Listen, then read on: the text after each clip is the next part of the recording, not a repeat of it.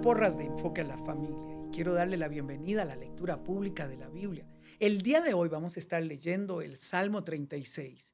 Esa oración y ese clamor cuando pedimos a Dios por justicia. Y esto en contraposición a un corazón pecaminoso. Nosotros debemos elegir cuál camino tomar. Leeremos también segunda de Samuel 16, 17 y 18 del 1 al 18 es la historia de Absalón, un, un hijo que se rebela contra su padre. Tristemente, el corazón rebelde frente a un corazón perdonador de un padre y de un rey que ama, como lo hizo David. Y terminaremos leyendo Hechos 17, 1 al 15, donde Pablo predica en Tesalónica. Disfrute usted la lectura pública de la Biblia. El libro de Salmos, capítulo 36. A los malvados, el pecado les susurra en lo profundo del corazón. No tienen temor de Dios en absoluto. Ciegos de presunción, no pueden ver lo perversos que son en realidad.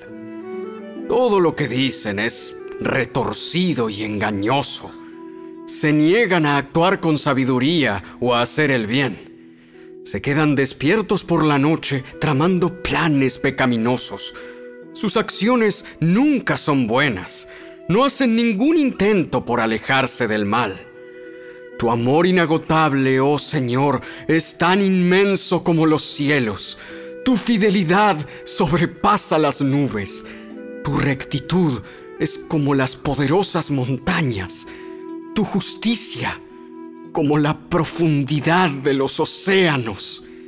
Tú cuidas de la gente y de los animales por igual, oh Señor.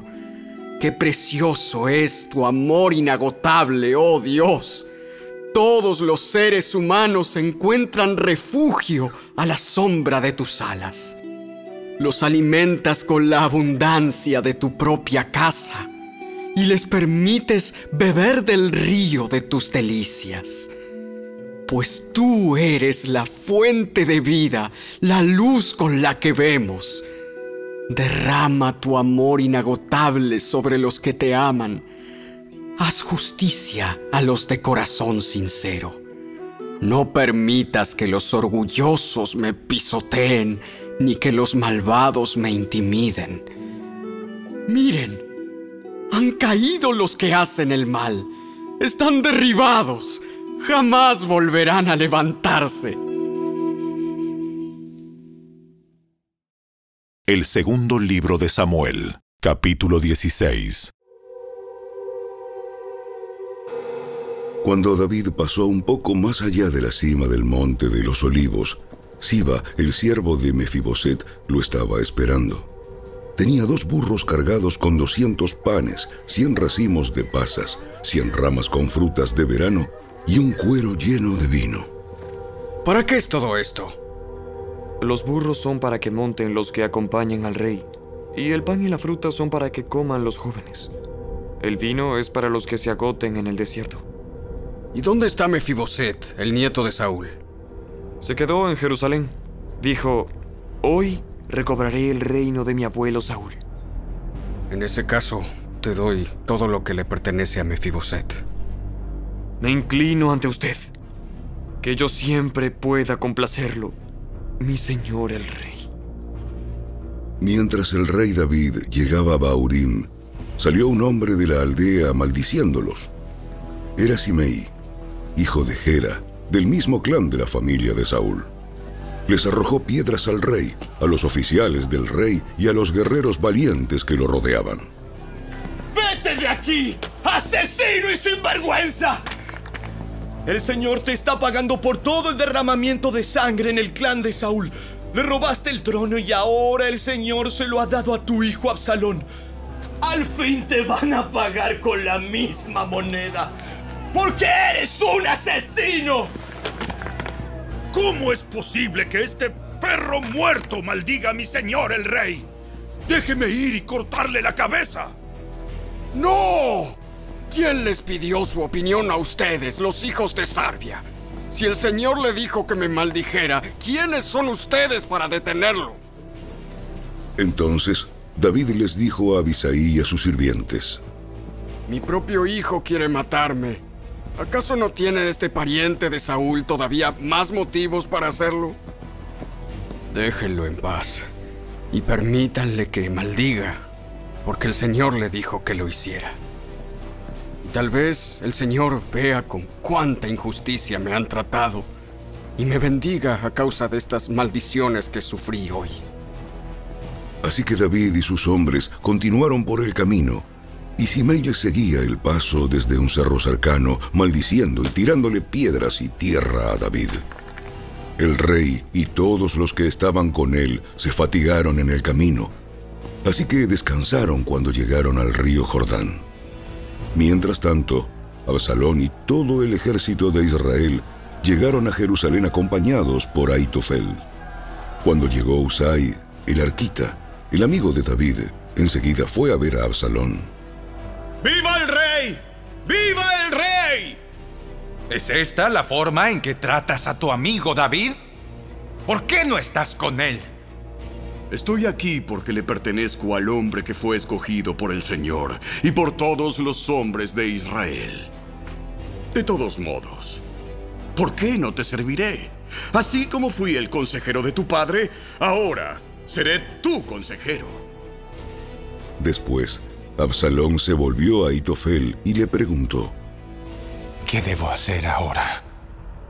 Ve y acuéstate con las concubinas de tu padre, porque él las dejó aquí para que cuidaran el palacio.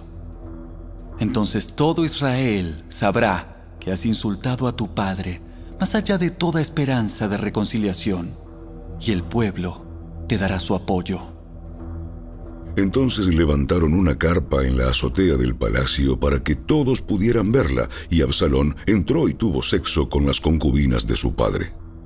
Absalón siguió el consejo de Aitofel, tal como lo había hecho David, porque cada palabra que decía Aitofel parecía tan sabia como si hubiera salido directamente de la boca de Dios.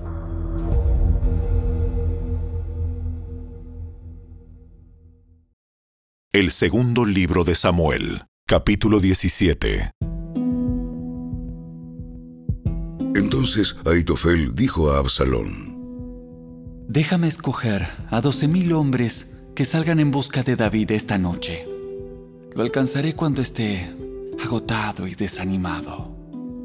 Él y sus tropas se dejarán llevar por el pánico y todos huirán. Luego mataré solamente al rey y te traeré de regreso a toda la gente, así como una recién casada vuelve a su marido. Después de todo, es la vida de un solo hombre la que buscas. Entonces, estarás en paz con todo el pueblo. Este plan les pareció bien a Absalón y a todos los ancianos de Israel. Pero después, Absalón dijo, Traigan a Usai el arquita. Veamos lo que él piensa acerca de este plan.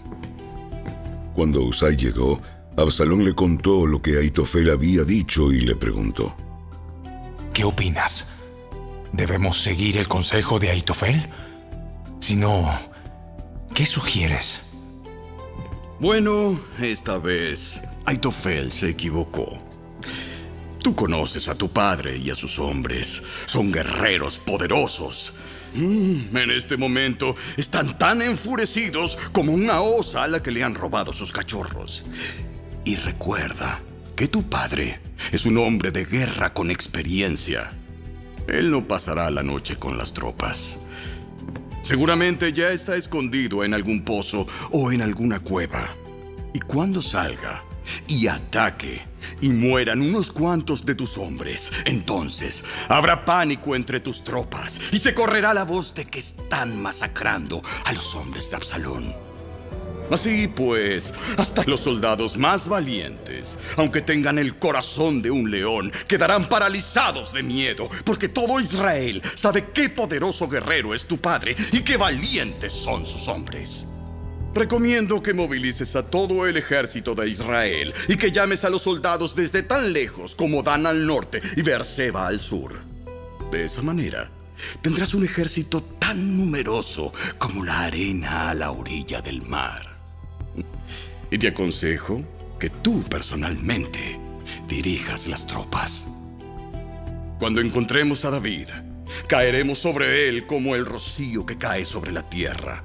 De este modo, ni él ni ninguno de sus hombres quedarán con vida.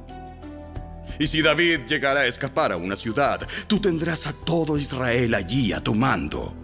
Luego podremos tomar sogas y arrastrar las murallas de la ciudad al valle más cercano hasta que cada piedra haya sido derribada.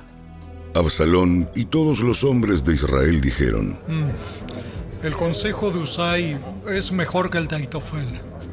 Pues el Señor había decidido frustrar el consejo de Aitofel, que en realidad era un plan mejor, para poder traer la calamidad sobre Absalón. Usai les contó a Sadoc y Abiatar, los sacerdotes, lo que Aitofel les había dicho a Absalón y a los ancianos de Israel, así como lo que él mismo había aconsejado. ¡Rápido! Encuentren a David e insístanle que no se quede en los vados del río Jordán esta noche. De inmediato debe cruzar e internarse en el desierto. De lo contrario, morirán él y todo su ejército. Jonatán y Aimaas se habían quedado en, en Rogel, para no ser vistos al entrar ni al salir de la ciudad. Habían acordado que una sirvienta les llevaría el mensaje que ellos debían darle al rey David. Sin embargo, un muchacho los vio en Enrogel y se lo contó a Absalón, así que escaparon a toda prisa a Baurín, donde un hombre los escondió dentro de un pozo en su patio. La esposa del hombre puso una tela sobre la boca del pozo y esparció grano encima para que se secara el sol. Por eso nadie sospechó que estaban allí. Cuando llegaron los hombres de Absalón, le preguntaron a la mujer. ¿Has visto a Aimaas y a Jonatán? La mujer contestó. Estuvieron aquí, pero cruzaron el arroyo. Entonces los hombres de Absalón los buscaron sin éxito y regresaron a Jerusalén. Luego, los dos hombres salieron del pozo y se apresuraron a ir donde estaba el rey David. ¡Rápido! Cruza el Jordán esta misma noche. Misma noche. Y le contaron cómo Aitofel había aconsejado que lo capturaran y lo mataran. Entonces David y los que estaban con él cruzaron el río Jordán durante la noche y todos llegaron a la otra orilla antes del amanecer.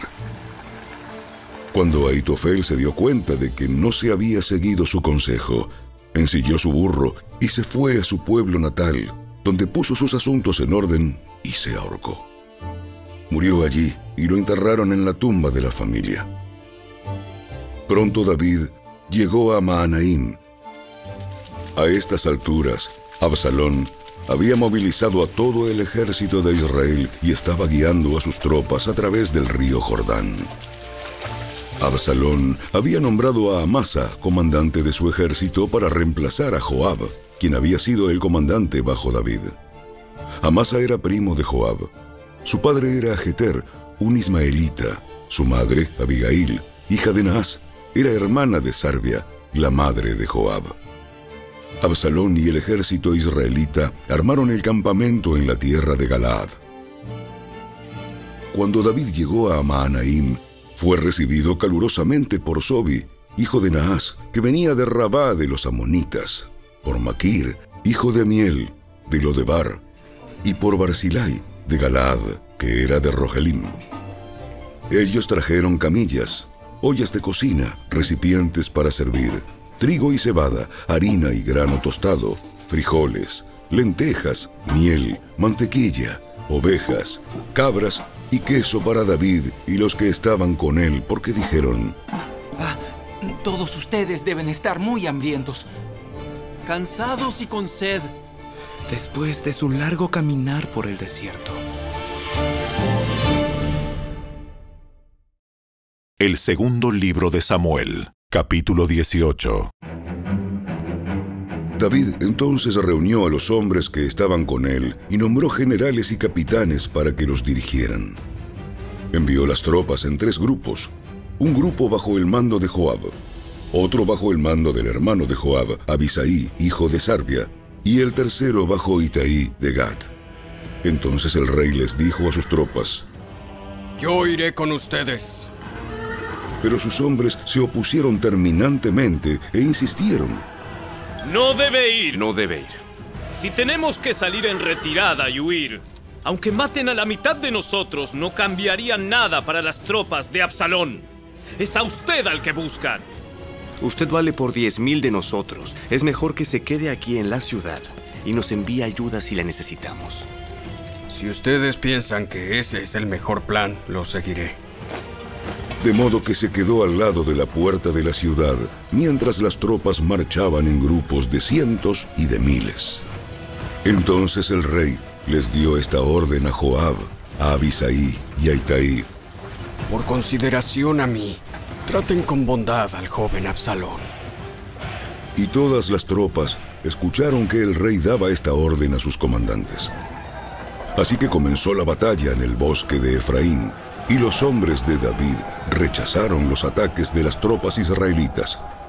Aquel día hubo una gran matanza y veinte mil hombres perdieron la vida. La batalla se extendió con furor por todo el campo y perecieron en el bosque más hombres que los que murieron a espada. Durante la batalla, Absalón se cruzó con algunos hombres de David.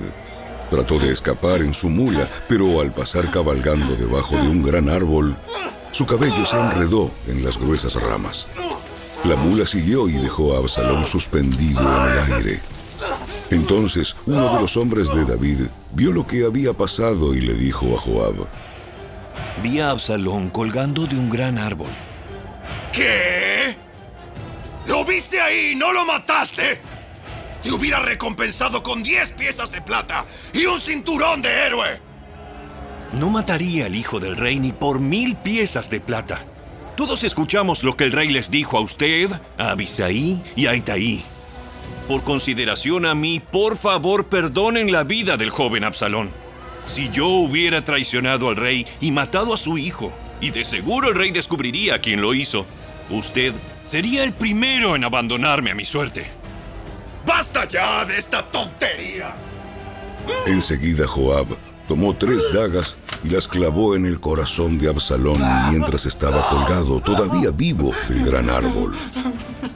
Luego diez jóvenes escuderos de Joab rodearon a Absalón y lo remataron. Entonces Joab hizo sonar el cuerno de carnero y sus hombres regresaron de perseguir al ejército de Israel.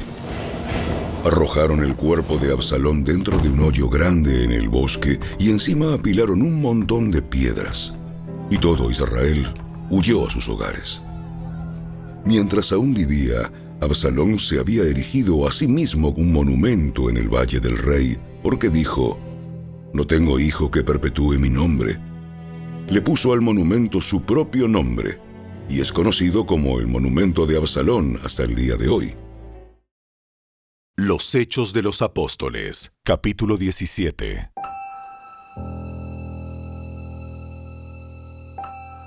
Más tarde, Pablo y Silas pasaron por las ciudades de Anfípolis y Apolonia y llegaron a Tesalónica, donde había una sinagoga judía. Como era su costumbre, Pablo fue al servicio de la sinagoga y durante tres días de descanso seguidos usó las escrituras para razonar con la gente. Explicó las profecías y demostró que el Mesías tenía que sufrir y resucitar de los muertos. Decía, Este Jesús de quien les hablo es el Mesías. Algunos judíos que escuchaban fueron persuadidos y se unieron a Pablo y Silas, junto con muchos hombres griegos temerosos de Dios y un gran número de mujeres prominentes. Entonces ciertos judíos tuvieron envidia y reunieron a unos alborotadores de la plaza del mercado para que formaran una turba e iniciaran un disturbio. Atacaron la casa de Jasón en busca de Pablo y Silas a fin de sacarlos a rastras y entregarlos a la multitud. Como no los encontraron allí, en su lugar sacaron arrastrando a Jasón y a algunos de los otros creyentes y los llevaron al consejo de la ciudad. ¡Ay! Pablo y Silas han causado problemas por todo el mundo y ahora están aquí perturbando también nuestra ciudad. Y Jasón los ha recibido en su casa. Todos ellos son culpables de traición contra el César porque profesan lealtad a otro rey llamado Jesús. La gente de la ciudad y también los del consejo de la ciudad quedaron totalmente confundidos por esas palabras. Así que los funcionarios obligaron a Jasón y a los otros creyentes a pagar una fianza y luego los soltaron. Esa misma noche, los creyentes enviaron a Pablo y a Silas a Berea. Cuando llegaron allí, fueron a la sinagoga judía. Los de Berea tenían una mentalidad más abierta que los de Tesalónica y escucharon con entusiasmo el mensaje de Pablo. Día tras día examinaban las escrituras para ver si Pablo y Silas enseñaban la verdad. Como resultado, muchos judíos creyeron, como también lo hicieron muchos griegos prominentes, tanto hombres como mujeres. Cuando unos judíos de Tesalónica se enteraron de que Pablo predicaba la palabra de Dios en Berea, fueron allá y armaron un alboroto. Los creyentes enseguida tomaron medidas y enviaron a Pablo a la costa, mientras que Silas y Timoteo permanecieron allí. Los que acompañaban a Pablo fueron con él hasta Atenas.